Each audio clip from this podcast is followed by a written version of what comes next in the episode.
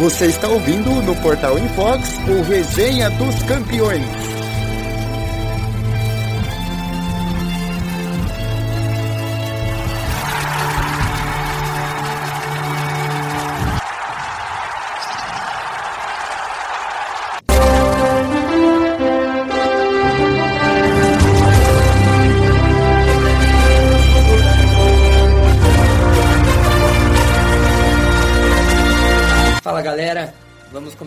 Aqui mais um Resenha dos Campeões. Do meu lado direito, Luan Gomes. E aí, gente? Do meu lado esquerdo, Bruno Leal. Olá pessoal, tranquilo? Beleza? E eu que vos fala sou o Leonardo Machado. Bom, essa semana, como a gente não teve a Champions League, vamos falar sobre o The Best. Vamos falar aqui sobre quem ganhou, sobre a seleção, sobre melhor jogadora, melhor técnico, melhor torcedores e assim por diante. Vamos começar falando do cara que ganhou, né, rapaziada? Lionel Messi aí conseguiu ser eleito pela sexta vez o melhor do mundo pela FIFA, né, lógico. O que, que vocês têm a dizer aí?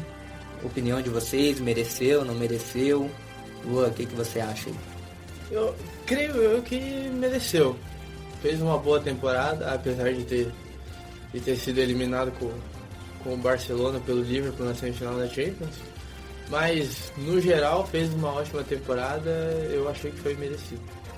E aí, Brunão? Concorreu contra Cristiano Ronaldo e Van Dijk, né? É, acredito que o concorrente direto mesmo era o Van Dijk. O Cristiano Ronaldo, apesar de ter tido bons números com a Juventus, acabou não fazer, fazendo uma temporada a seu nível, apesar de ter sido um nível muito bom, mesmo assim. É, mas acredito que o prêmio do Messi, na, ao meu, no meu entendimento, foi merecido. 51 gols e 50 jogos pelo Barcelona, fez a equipe jogar nos tempos mais difíceis, né? Que o Barcelona, como a gente vem falando, é, não tem tido muita inspiração coletiva e o Messi carregou nas últimas duas temporadas a equipe rumo às fases mais agudas da UEFA Champions League é, e ao título do campeonato espanhol também deixou a desejar com a Argentina, mas eu acredito que a Copa América que ele fez tenha sido a melhor com a camisa da seleção albiceleste, embora não tenha sido grande coisa. Ele fez apenas um gol, mas acredito que entre todos os campeonatos que ele disputou com a seleção é, e suas passagens é, não pouco, pouco memoráveis assim com a camisa da Argentina foi a menos pior, né? Lionel Messi, perna esquerda!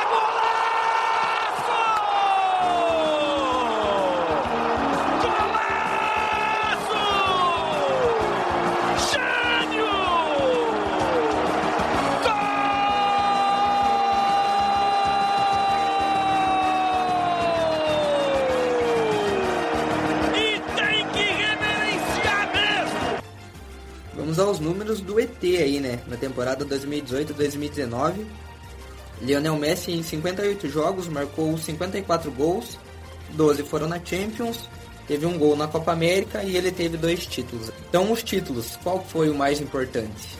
Ah, Campeonato Espanhol, né? Até porque a Supercopa é aquele jogo disputado é, ir de volta no começo da temporada, que os times ainda estão se, se ajustando e tal. É, apesar de ser um, um título importante, acredito que o Campeonato Espanhol, obviamente, foi o de maior destaque, mas fica a frustração pela, é, mais do que pela Copa América não conquistada pela seleção, o, o fracasso na UEFA Champions League. É muito marcado, é até curioso, né, que o primeiro jogo do, Messi tenha sido tão marcante no sentido positivo e o segundo marcante negativamente, porque o Messi praticamente não pegou na bola, assim como tinha acontecido contra a Roma na temporada anterior. E ainda levanta suspeitas é, se o craque treme em horas decisivas e são questionamentos válidos, né? Até porque com a seleção são sempre jogos decisivos e que ele não consegue aparecer e com o Barcelona sempre, em geral, em situações adversas, né? Você não consegue é, brilhar de qualquer forma. O problema, no caso, é que a temporada passada teve poucos destaques individuais. Né? E isso acabou pesando a favor do Messi, que tem sempre uma qualidade muito acima da Sim. Lua, você acha que a eliminação do Barcelona no Champions League Foi a favor de o Messi não ter jogado tão bem assim no segundo jogo? Foi demérito do Barcelona ou foi mérito do Liverpool? Creio eu que foi mérito do Liverpool e da torcida do Liverpool. Porque o time tava com uma tava com um resultado bastante bastante negativo, né? Bastante pesado para reverter. Afinal, era 3 a 0, se eu não me engano, pro Barcelona, que estava no agregado. E o Liverpool conseguiu reverter esse resultado e se classificar para a final, onde viria a ser campeão em seguida. Então, para mim foi mais mérito do Liverpool do que demérito do Barcelona. Claro, o time jogou meio apático no segundo jogo, como o Bruno bem disse, mas creio eu que foi mais mérito do Liverpool. E o Cristiano Ronaldo aí, né, que é seu concorrente, ele e Messi aí, o que vocês acharam dele não ter aparecido na cerimônia? Eu acho que é uma polêmica desnecessária, na verdade, porque o Messi também não apareceu numa. Acho que foi em 2017, se eu não me engano, que o Cristiano tinha ganhado a, a bola de ouro ainda, né? Que era a bola de ouro de 2016. Acho uma polêmica, um assunto desnecessário, que não vale a pena ser discutido aqui.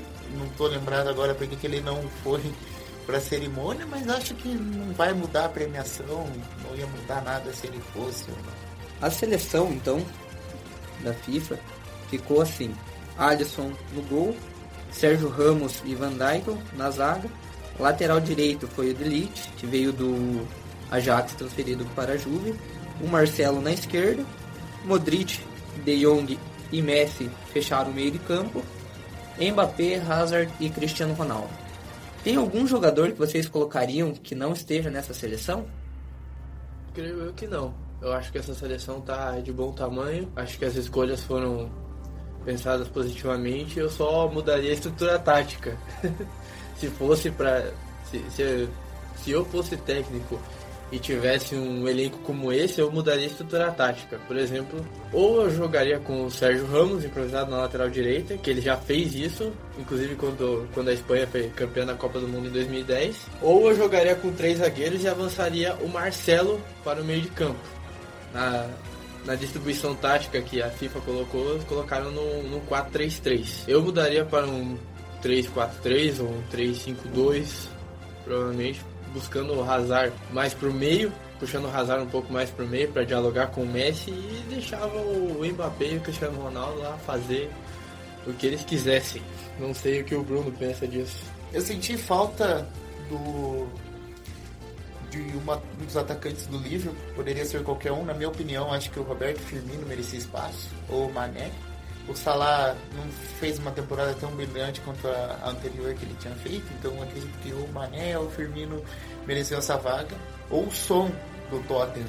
E aí tiraria o Hazard, embora ele tenha feito uma temporada boa até que, mas nada, nada tão espetacular.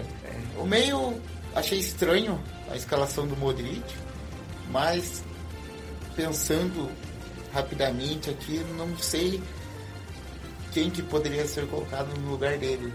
É... Ali talvez um Bernardo Silva, um De Bruyne, você acha que não encaixaria acho, nesse é, time? Acho que Bernardo Silva, né? O De Bruyne jogou pouco na temporada passada. É, poderia ser, poderia ser sim. Porque é uma seleção aí e um time que hoje, o tamanho que tem o Manchester City, atual campeão da Premier League, e não tem nenhum jogador ali, né? No The Best. É, Vocês mas... acham que poderia encaixar alguém ali? É porque creio eu que o Manchester City tem um conjunto muito forte. O conjunto do Manchester City é muito forte. Não creio que tenha alguém que se destaque mais do que os outros. Eu acho que tá todo mundo nivelado. Não sei o que o Bruno pensa. É, na verdade o problema é que o City parece que joga todo mundo como meio atacante, né? No caso dos meias ali, a gente tem só o Fernandinho ali que dá uma protegida. É, algum outro jogador que faz algum lançamento, no caso o De Bruyne que não teve muito espaço e o Davi Silva não se sabe se às vezes ele joga de meia, se às vezes de atacante. Então fica meio complicado você encaixar numa seleção, é, mas eu acredito sim que eles merecem espaço no lugar de alguns aí, ou do De Jong, ou do Modric, até eu escalaria o Eriksen nesse meio de campo. Temos os, o ranking aqui, né, do final do The Best aí, que o jogador do Barcelona Messi, né, que é argentino, ficou com 46 pontos. O Van Dijk, que é da Holanda, do clube do Liverpool 38 e o Cristiano Ronaldo, português aí da Juventus, ficou com 36 pontos. Acharam justa a pontuação? Pelo Então- que, é, pelo que, pelo que os três fizeram da temporada e pelo critério que a, que a FIFA utilizou, eu creio eu que não seria muito diferente disso. Bom, a melhor jogadora, a Rupinou. O que, que vocês acharam aí da escolha? Jogou muito a Copa do Mundo, né? Sim, ela e a Alex Morgan estavam concorrendo também, mas é, acredito que não só pelos números, né, três gols e três assistências na Copa do Mundo, que os Estados Unidos foram, foram campeões, é, ela tem uma atuação, ela comanda o meio campo, ela participa de todas as, as jogadas de perigo do- dos Estados Unidos, desde a criação até a finalização, então acredito que foi justo. Eu também acho que foi justo, mas não só como, como uma simples jogadora. Acho que é, ela tem uma atitude de líder. A liderança dela dentro, de- dentro da equipe dos Estados Unidos foi crucial para que a escolha dela como melhor jogadora do mundo fosse, fosse concretizada. Autorizada, Megan Rapinoe, a batida!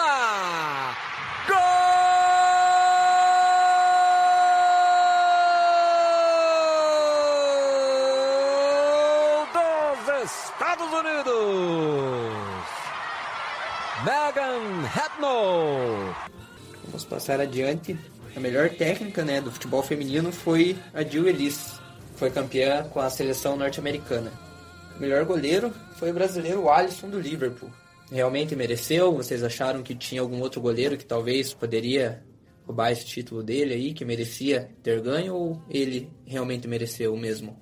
Eu acredito que ele tenha merecido, é, até pelos títulos que conquistou, e também porque nenhum outro goleiro de, de destaque, tá, vai lá, talvez Ter Stegen, mas o Barcelona acabou ficando só com o Campeonato Espanhol, então não concorreria tão, é, não, não concorreria tão em cima, melhor dizendo. É, então acho que foi justo pelas conquistas, pelo desempenho, por- porque o Alisson é um goleiro muito seguro. Acho que foi uma boa escolha. Concordo com o Bruno. Creio que o Alisson é um goleiro muito seguro e joga de maneira simples.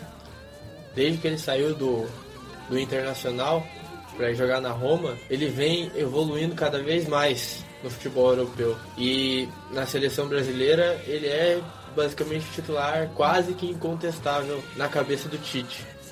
Só não tá na, na última, só não tá na última convocação porque simplesmente está machucado, infelizmente. Mas creio eu que foi justa a escolha dele como o melhor goleiro do mundo. Bom, a melhor goleira de futebol feminino foi a Sari van Venedel, que é a goleira da Holanda. Bonito lin- lance ali da Hertz, tentou na entrada da área, Morgan, perna esquerda, espalma, Venendal! A goleira da Holanda para a artilheira dos Estados Unidos. Bom, o melhor técnico, na minha opinião, foi incontestável o Klopp, né? Campeão da Champions, colocou o time do Liverpool para jogar redondo. Acho que não tem algum outro técnico que possa bater de frente com ele hoje no futebol. Foi uma premiação pelo trabalho aí de tantos anos. Acredito que o Klopp poderia ter concorrido a, a três ou quatro temporadas consecutivas. Não acredito que teria ganhado, porque é, seu clube ainda estava se ajeitando né, para chegar à glória máxima aí, que foi o título da foi, seria algum título, nesse caso foi o título da UEFA Champions League. Então foi, na verdade, foi a confirmação de um belíssimo trabalho do, do alemão. Concordo, acho que ele merecia pelo menos ser indicado algumas outras vezes, até porque o time do Liverpool joga bastante redondo, com um futebol bastante ofensivo e com as peças que tem, o, o Klopp consegue administrar bem e creio eu que foi justa a escolha. Vamos para o prêmio Puskas 2019, que foi do Daniel Sori, do jogo entre Drebrecen e Ferencváros. É, foi, foi um bonito gol. Mandou uma, uma bicicleta de longe. Honestamente, eu não, não lembro contra quem estava, ele estava concorrendo. Mas é legal. Uma das coisas mais interessantes do Prêmio Pusca é você realmente conhecer é, jogadores de alguns campeonatos que alguns diriam inusitados de alguém parar para assistir. É legal, é, acredito que seja o prêmio mais democrático aí da FIFA, além do prêmio de melhor torcedor que a gente vai comentar daqui a pouco. Então vamos para o prêmio de torcedor do ano aí. Silvia Greco e Nicolas, que são torcedores do Palmeiras. É, a história da, da, da Silva, é, Silvia é espetacular. Ano passado, um repórter da Globo viu ela narrando o jogo pro Nicolas, que era seu filho. O Nicolas tem deficiência visual e tem autismo. Ela narra todos os jogos do Palmeiras pro filho é, nas arquibancadas, e aí depois que a imagem viralizou né, nas redes sociais, tudo, ele foi convidado para conhecer o campo, conhecer os jogadores, conhecer o Felipão. Foi muito legal da atitude do Palmeiras, viu o museu lá do clube também. É, o Palmeiras realmente abraçou o pequeno torcedor e a mãe. É uma história incrível e uma história de amor ao filho e dedicação ao filho e ao clube do coração também. Uma bela história, com certeza merecia o prêmio de melhor torcedor, melhor fã tanto quanto o torcedor uruguai, uruguaio que concorria junto com ela. Ele era pai de um garoto que ele era torcedor do Cerro, o pai, e ele era e o filho dele torcia pelo Rampla Juniors. O Rampla Juniors é um clube rival do Cerro do, do, do Uruguai. E o pai levava o, o garoto desde pequeno para os jogos do Cerro. O filho torcia ali junto, junto com o pai e tal. Mas aí chegou o um momento que ele não conseguiu esconder mais, falou, olha, pai, pro Rampla Juniors e tal. E aí ele ia para todos os jogos do Rampla, o filho dele. E aí numa dessas idas para um jogo fora de casa, ele acabou morrendo num acidente. E o pai, a, a, princípio, né, botou a culpa no clube rival, obviamente, mas depois ele, ele começou a entender, né, que o grande amor da vida do filho era o Rampla Juniors. Então, ele, o que, que ele começou a fazer? Ele vai a todos os jogos do Rampla Juniors torcer como se ele fosse um torcedor fanático do seu clube, do maior rival, é, e leva as faixas com, com o nome do filho dele. É, é uma história é tão tão impressionante quanto, quanto a da Silvia. Tanto é que ela dedicou, a Silvia dedicou é, esse troféu a ele no discurso que ela fez quando recebeu os prêmios das mãos do Pirlo e falou que esse é o prêmio de nós que temos tanta de dedicação pelos, pelos nossos filhos e pelo clube do coração deles. Tenho, vou ler aqui um pedaço da, do discurso dela. Abre aspas. Agradeço à FIFA por essa indicação e por hoje eu poder falar para o mundo do futebol que a pessoa com deficiência existe, que ela precisa ser amada, respeitada e incluída. Fecha aspas. É um amor, como o Bruno falou, amor de mãe e amor ao clube, né?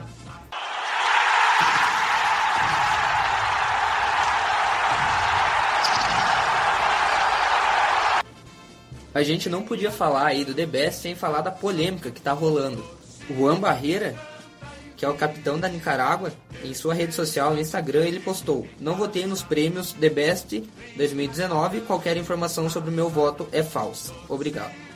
Então ele está falando que ele não votou, mas saiu que ele tinha votado no Messi.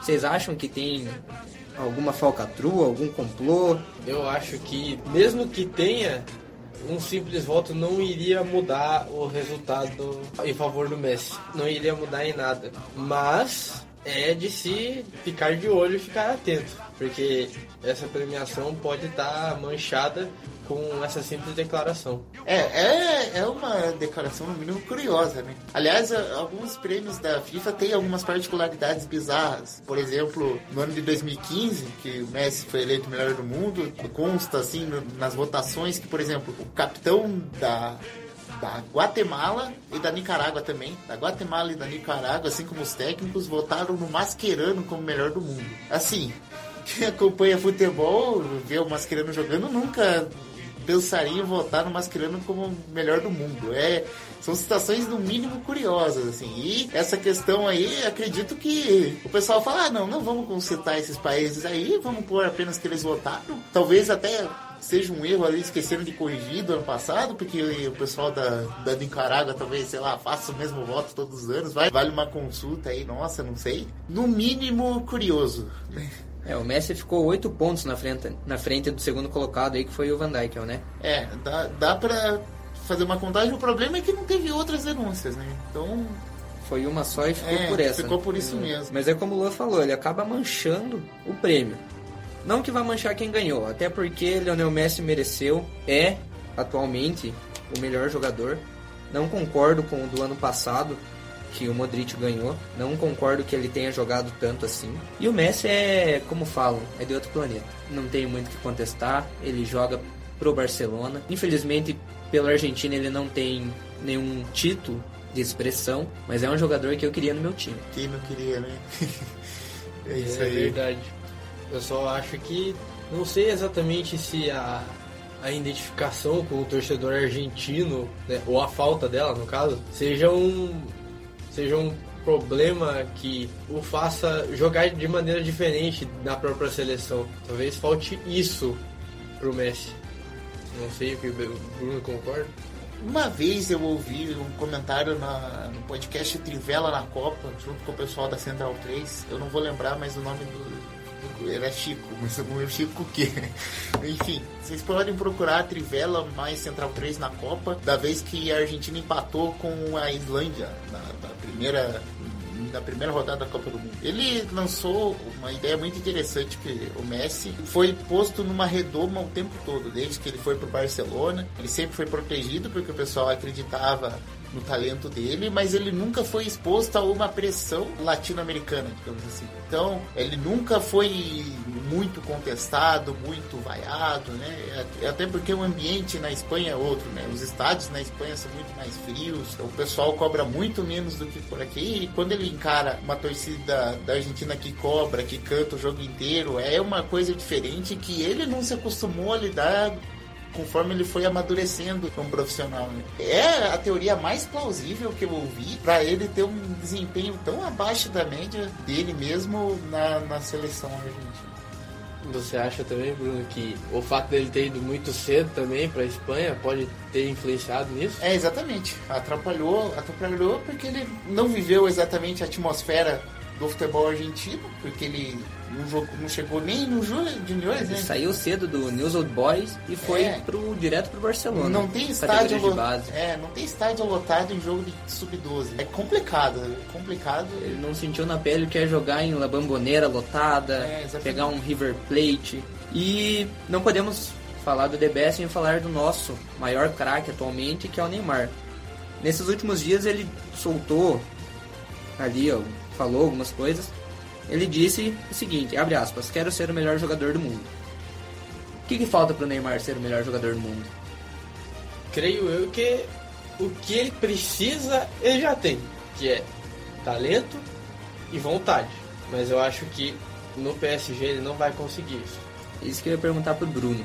Você acha que no PSG ele consegue ganhar o título de melhor jogador do mundo ou ele vai precisar sair talvez para um Real, talvez voltar para um Barcelona e para um futebol inglês?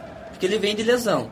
São duas lesões constantes que ele teve. O que, que você acha aí, Bruno? É, primeiro falta ele terminar uma temporada e depois, por mais clichê que isso possa parecer, por mais é, bonitinha, é, fala politicamente correta, mas é, ver- é a verdade, cara. Enquanto ele não se preocupar em conquistar os títulos pelo clube, primeiro, o título como melhor do mundo não vai vir. E É aquela coisa assim, a gente sempre deseja ser o melhor, ser o melhor do mundo em nossas áreas, né? Não importa. Mas ele, ele precisa realmente acreditar no PSG, acredi- acreditar nos companheiros que ele tem, é, para levar o clube para o patamar mais alto da Europa e por consequência, como ele já está num patamar altíssimo, né? O título de, de melhor do mundo vem por aí. Mas por enquanto não consigo ver nenhum, nenhuma perspectiva, embora o Neymar já, já esteja tentando melhorar, dar sua resposta aí à torcida, marcou um golaço aí no último fim de semana contra o Lyon.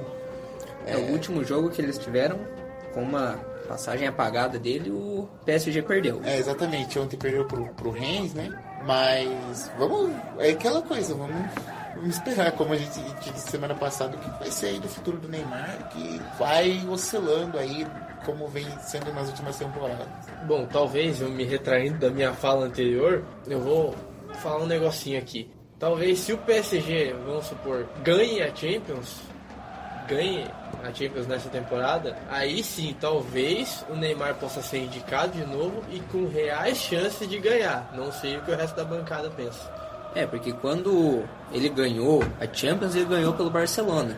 Só que do lado tinha o Lionel Messi. E do outro tinha Cristiano Ronaldo jogando pelo Real Madrid. E para ser o melhor do mundo, vocês viram que não precisa ganhar uma Copa do Mundo. Que para mim é o melhor campeonato, o mais importante é a Copa do Mundo. Você ter uma Copa do Mundo no seu currículo não é para não é para muitos, é para poucos. Se ele ganhar a Champions com o PSG, vocês acham que ele concorre? Vocês acham quem tá mais fácil de ser eleito? Neymar ou Mbappé? Quem tá mais próximo Olha, de levar? Eu diria que Mbappé.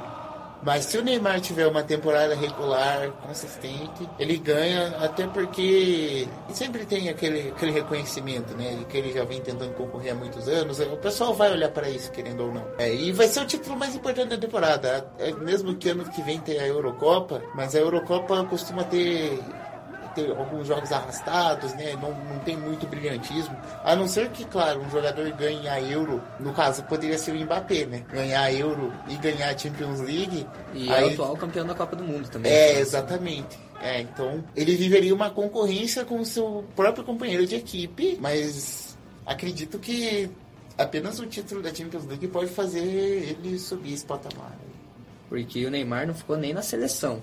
Não foi nem pra seleção do The Best. E justo, na minha opinião. Justo, até porque ele não fez uma, não fez uma boa temporada. Na verdade, ele fez, porém não teve continuidade. As lesões por, atrapalharam, né? É, por decorrência das lesões.